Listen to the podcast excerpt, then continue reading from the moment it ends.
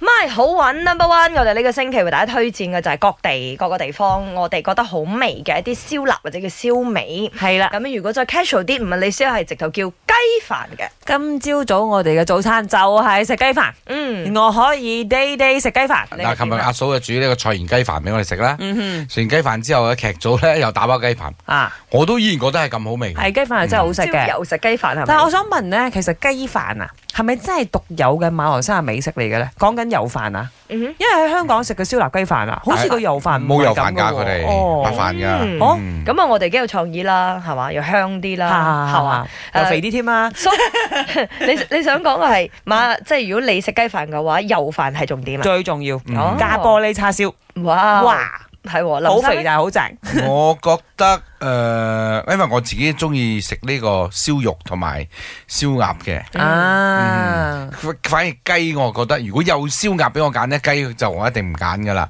咁如果叉燒同燒肉咧，我一定係揀燒肉嘅。咁啊呢兩樣嘢佢做得好是但一樣啦，我就嗯俾佢滿分噶啦。 O 係 K，喎，我都係會揀個飯粒要即係香嘅。哦粒飯為粒粒粒主分明咁樣，係啦當然啦，有啲人呢係會以辣椒為主啦。係啊係啊，有啲人會以佢嘅呢一葱啊個誒其他嘅配菜為主啦，我就蒜蓉啊以肉為主啊。誒講講真啊，你冇睇小黃瓜呢樣嘢啊，你以為係點綴啊？但係它可以解膩的。真係然後假如果嘅你的你的黃瓜真的好吃的話啦，即係出得清爽一些，因為你知 balance diet 嘛，你食雞飯 I 你 don't 淨係 want 得飯同埋肉 黃瓜，你食到苦嘅話，你係真係苦過弟弟嘅個樣。啊我成係日食真 cucumber 咧都係苦啊，啊。唔怪得知你唔食佢啦。冇 做我一食啲嘅前奏功夫啦，明聽講切到個頭又要磨下佢嘅，哦磨啲鋭出嚟咁樣。同埋咧，即係食燒雞飯啊，嗯一定要食雞度啊。嗯， 有啲人中意食雞胸㗎，因為好撚鹹入骨啊嘛。唔得，雞有胸啲太雞胸鹹做咗得幾好嘅。誒、啊今日問下大家，咦，假如你食雞飯嘅時候咧嚇，你首要條件係要啲咩咧？